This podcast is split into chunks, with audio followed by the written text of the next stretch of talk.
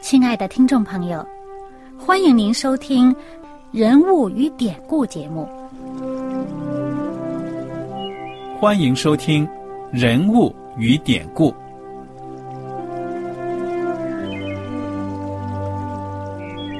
听众朋友们，当你读圣经的时候，不知道有没有过这样的想法？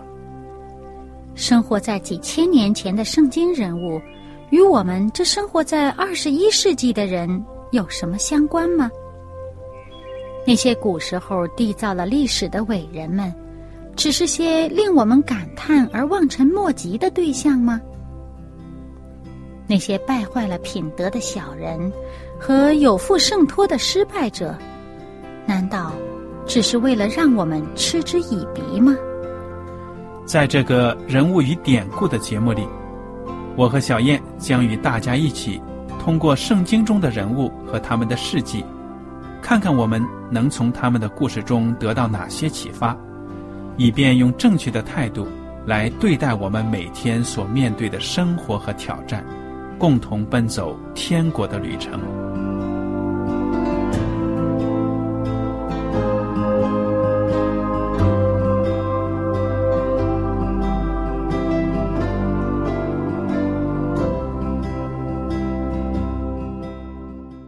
听众朋友们，你们好，我是艾德，我是小燕，大家好，很高兴又能跟您坐在一起来研究圣经当中的人物与典故。我们接着来看《约翰福音》，《约翰福音》第十二章二十七节开始。这可以说呢，是耶稣基督他内心一个对白了。为什么呢？因为耶稣基督知道他离世的日子。已经很近了。二十七节，我现在心里忧愁，我说什么才好呢？父啊，救我脱离这时候！但我原是为这时候来的。父啊，愿你荣耀你的名。当时就有声音从天上来说：“我已经荣耀了我的名，还要再荣耀。”站在旁边的众人听见，就说：“打雷了。”还有人说，有天使对他说话。耶稣说：“这声音不是为我，是为你们来的。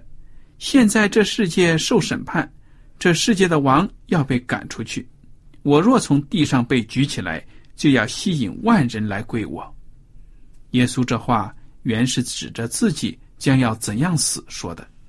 众人回答说：“我们听见律法上有话说，基督是永存的。”你怎么说人子必须被举起来呢？这人子是谁呢？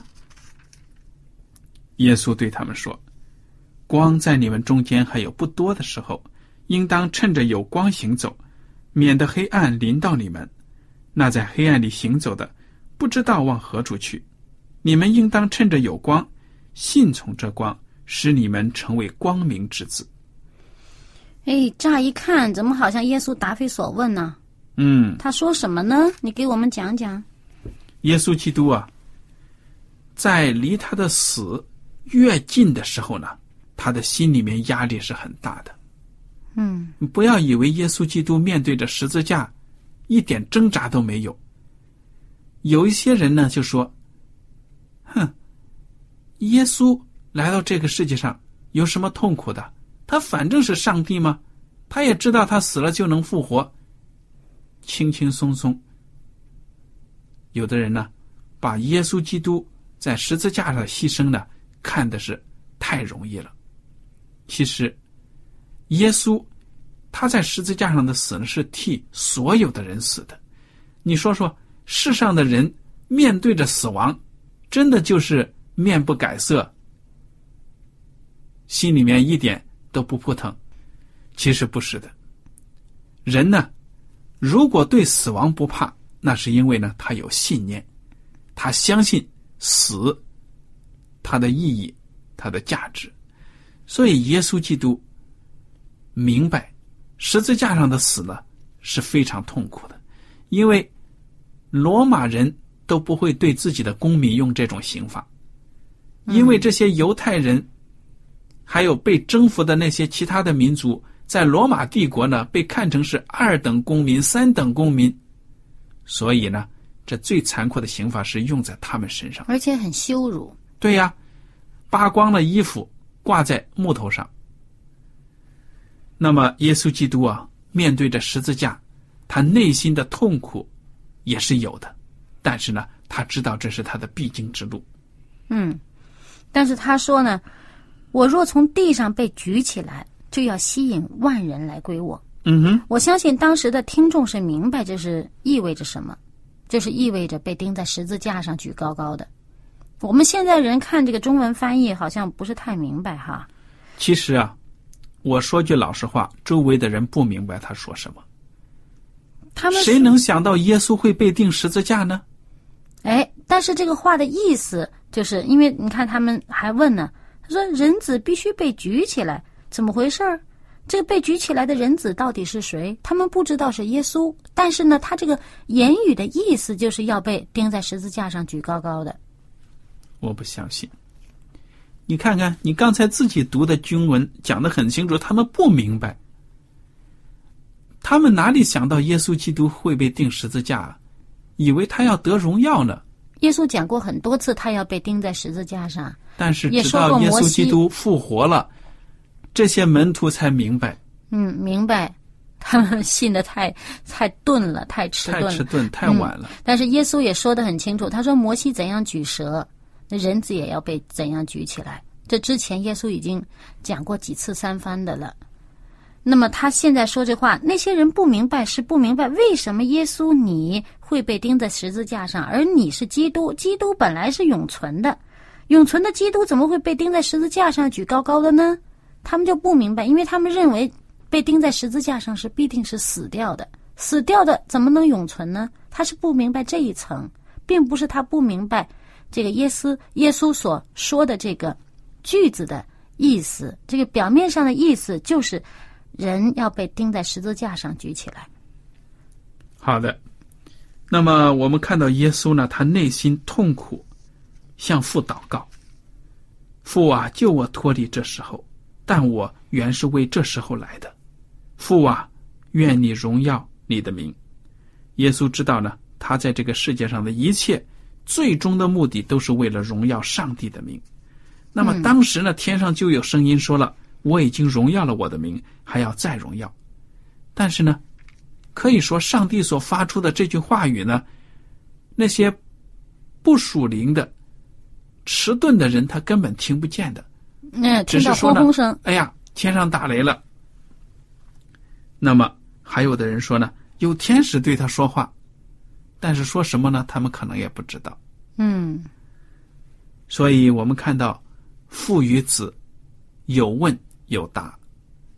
你看他们是多么的相爱，对不对呀、嗯，而且我们要知道这个背景啊，当时呢，我们之前那两天与大家分享过，当时这个时候是逾越节前五天，也就是呃我们现在计算的日子就是星期天，离耶稣受难只差五天了，不到一个星期。嗯哼，那当时耶稣在与别人说说这个，呃，我实实在在的告诉你们，一粒麦子不落在地里死了，仍旧是一粒；若是死了，结出许多子粒来。他是讲到呢，他的生命将要奉献在此。嗯哼，那我的这个肉身，我在此地为你们众人舍了，我将来还要再得回来。我不仅得回我自己的生命，而且还要因此使众人得救，使多人得救。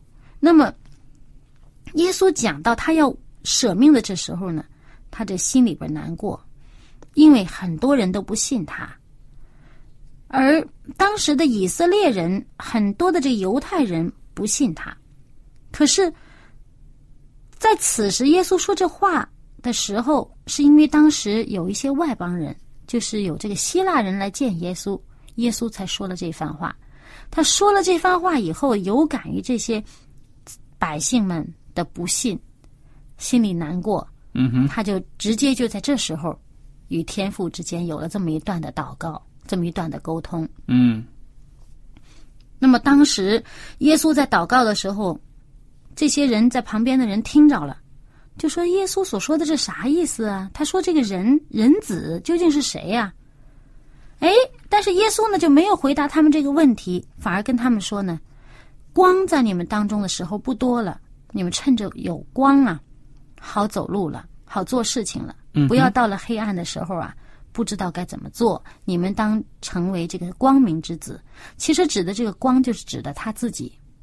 他没有直接回答那些呃人问的什么人子是谁呀？他只是说我是生命的光，你们要信从光，在光里走，因为我在你们中间的时候不多了。嗯，他怎么说到这话呢？哎，我们如果看这个马可福音。啊，十一章十一节和这个马太福音二十一章十七节呢，就能看出来呢。马可福音就说了：“天色已晚，就和十二门徒出城往伯大尼去了。”当时耶稣说这段话的时候呢，这天已经差不多黑下来了。那他说了，他当时他没有在这个耶路撒冷过夜，就出了城到伯大尼去了。我们如果从这个当时的这个记载啊，可以看到耶稣这几天进耶路撒冷呢，都是进来到晚上又出去，白天进来，晚上又出去。可能当时我自己猜想啊，可能当时很多进耶路撒冷过节的人呢，也都是白天进来，晚上出去，因为耶路撒冷也不会容得下这么多人在那儿住宿。嗯，大家都住在附近，那个伯大尼也很近的。呃，后面还有经文说，耶稣呃住到橄榄山上面去了，就到到橄榄山去住了。嗯，可能很多人呢，到了这个傍晚的时候，都会离开耶路撒冷城，出去到城外去住，就没有住在城里面，以至于后来那些嗯暴徒啊憎恶耶稣的那些人要钉耶稣十字架时候，在晚上行事呢，他们可以得逞。嗯。在晚晚上审判耶稣了，捉拿耶稣了，然后白天的时候已经生米煮成熟饭了，嗯，没办法了。对呀，为了避开众人，对不对？嗯，有这个可能。那么我们接下来呢，就来看看马可福音啊，请大家把圣经翻到马可福音十一章，从十一节开始。天色已晚，就和十二门徒出城往伯大尼去了。第二天，他们从伯大尼出来。耶稣饿了，远远的看见一棵无花果树，树上有叶子，就往那里去，或者在树上可以找着什么。到了树下，竟找不着什么，不过有叶子，因为不是收无花果的时候。耶稣就对树说：“从今以后，永没有人吃你的果子。”他的门徒也听见了。哎，这是一个插曲啊。第二天早上呢，耶稣带着门徒。再一次回到耶路撒冷，再一次进耶路撒冷的时候呢，路上，呃，从这个伯大尼出来的路上，见到一棵无花果树。哎，无花果树啊，如果大家知道这个特点的话呢，嗯，如果你们不知道，你也可以去查找一下啊。嗯。那么，如果你知道它的特点，就会发现呢，这个树上有叶子的时候，尤其是那叶子很茂盛的时候，一定是有果子在上面的。嗯。可能它还没有到成熟该收获的时候，不是大批量的大家都熟透的时候，但是树上一定是有果子的。它是在一个慢慢成熟的过程当中，虽然没到收获时候，但是一定有果子。那耶稣呢，只不过想在树上找一个果子吃，看看能够找着什么。他并不介意说是要找到熟的，或者是或者是不熟的，因为这个无花果树它的成熟过程啊。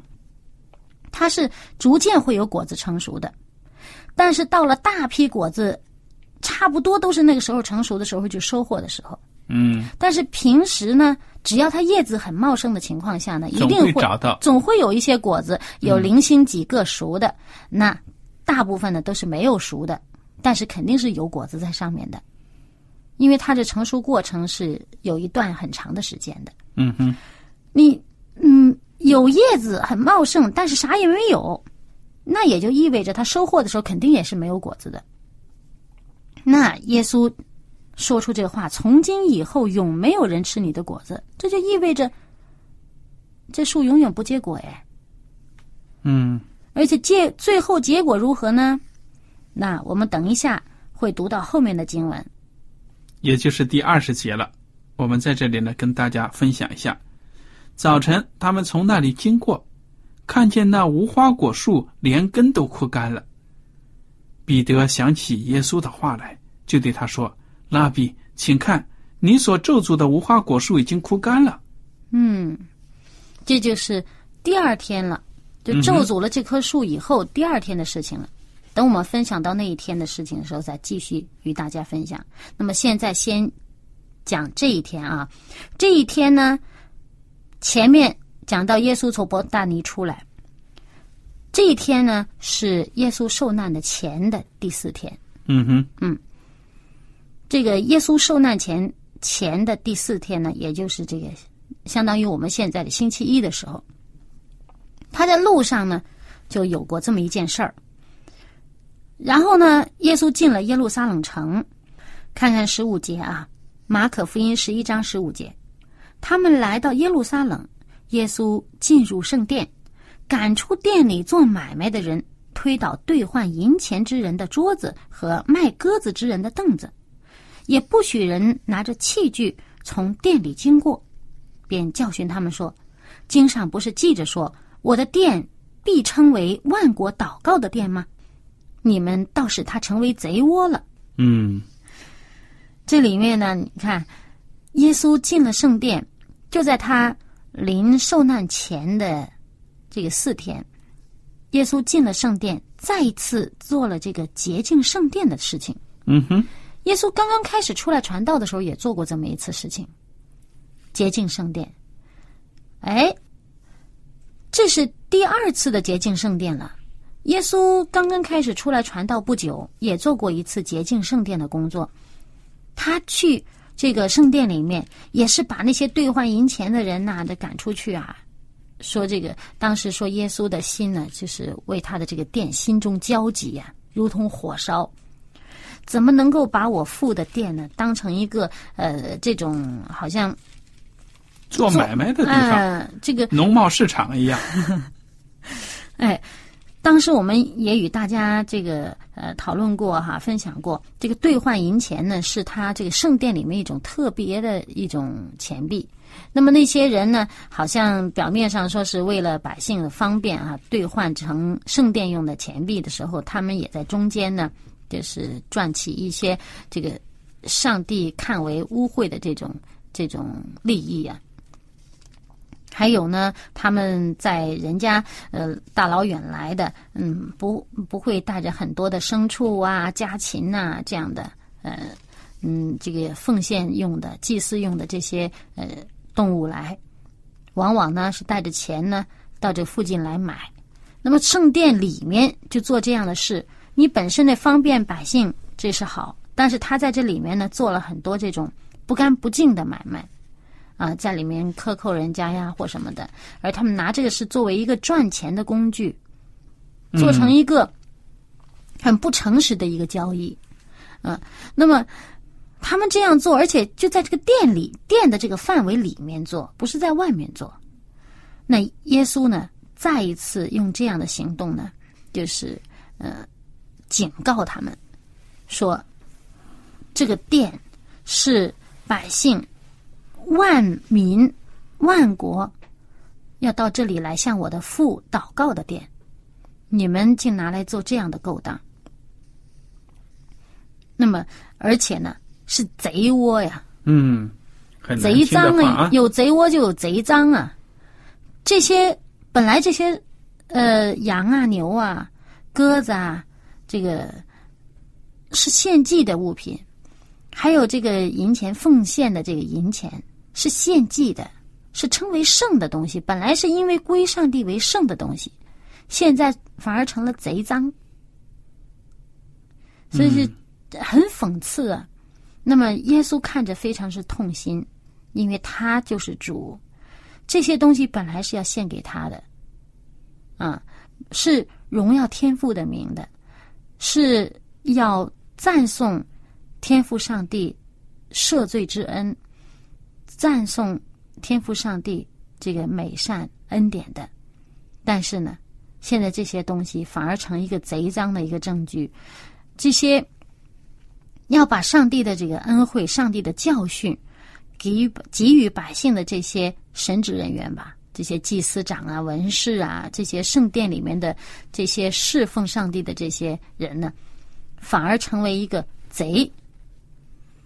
嗯哼，多么大的一个，可以说是一种讽刺，对不对啊？嗯，所以非常的难过。那耶稣的这一段话呢，在以赛亚书还有耶利米书里面有这样的讲的，是以赛亚书五十六章第七节说：“我必领他们到我的圣山，使他们在祷告我的殿中喜乐。他们的翻祭和平安祭在我坛上闭蒙悦纳，因我的殿必称为万民祷告的殿。”但是现在怎么样呢？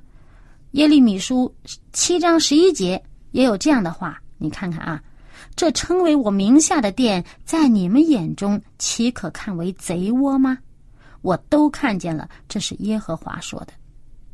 预言当中就已经说了，说你们这些人已经把我的殿呢当成贼窝了。嗯哼，我的儿子的眼中，耶稣基督眼中看这个地方，已经把它看成贼窝了。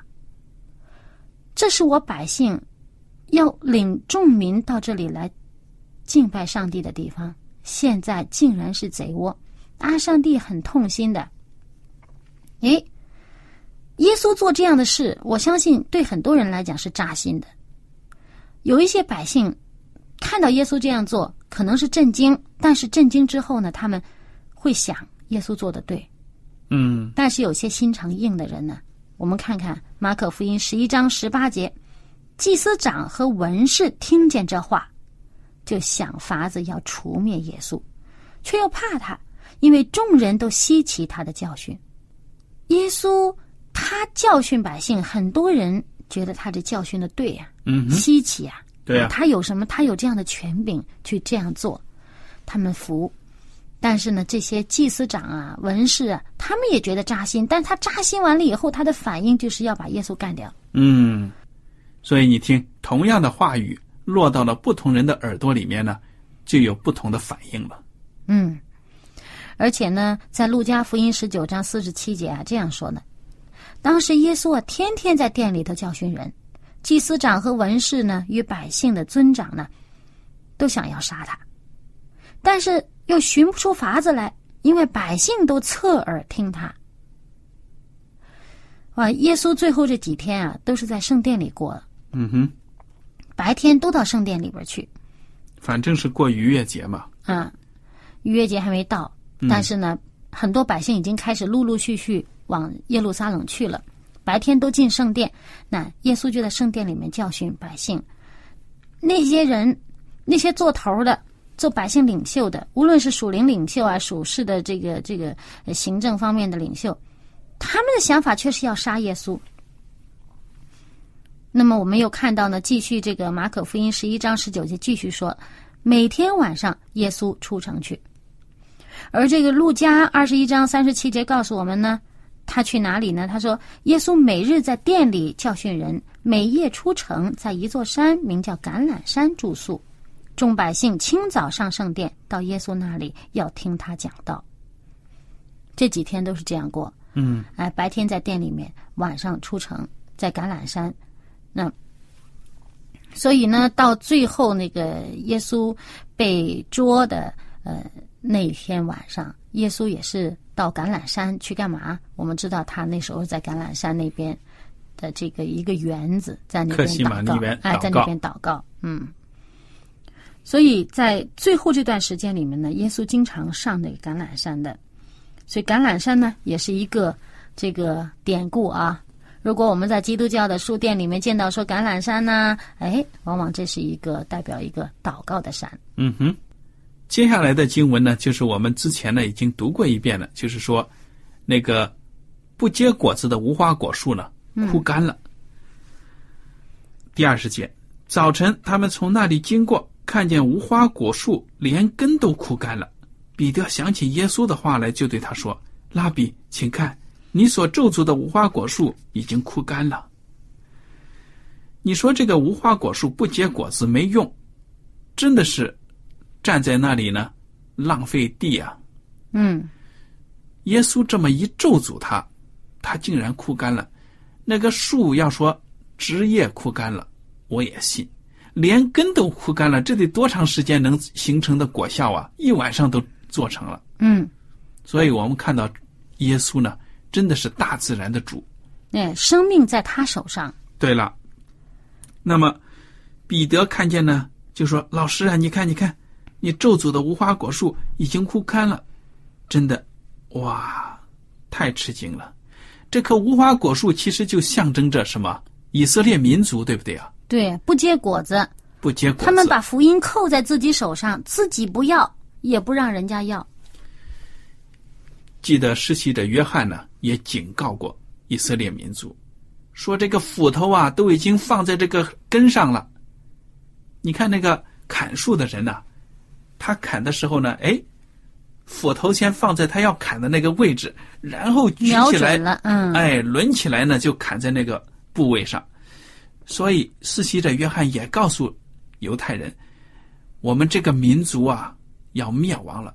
上帝如果再看到我们不结好果子啊，就会把我们砍掉了。就好像一个砍树的工人一样，要把一棵树砍下来。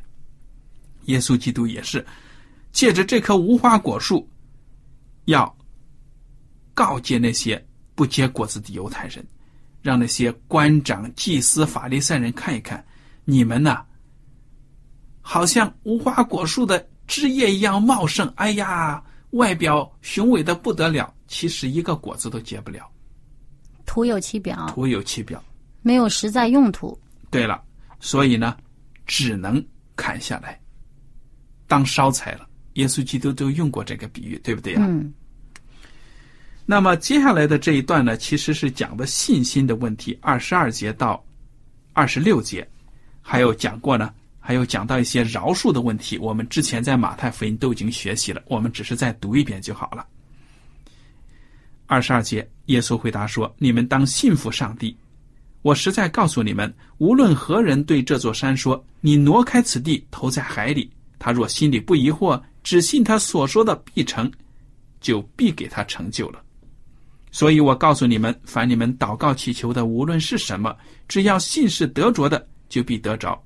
你们站着祷告的时候，若想起有人得罪你们，就当饶恕他，好叫你们在天上的父也饶恕你们的过犯。你们若不饶恕人，你们在天上的父。也不饶恕你们的过犯。嗯，而且耶稣为什么说到这段呢？马太福音，哎，是这样说的：他说，我实在告诉你们，你们若有信心不疑惑，不但能行无花果树上所行的事，就是对这座山说：“你挪开此地，投在海里，也必成就。”好，愿大家呢从圣经当中得到宝贵的教训。好，我们今天的节目呢到此就结束了。您如果有什么问题和想法，欢迎您写信来。艾德小燕跟您说再见了，我们下次节目呢再会。再会。喜欢今天的节目吗？若是您错过了精彩的部分，想再听一次，可以在网上重温。我们的网址是 x i w a n g r a d i o，希望 Radio。或是找旺福村也可以找到，记得把好东西介绍给您的朋友，与他一起收听。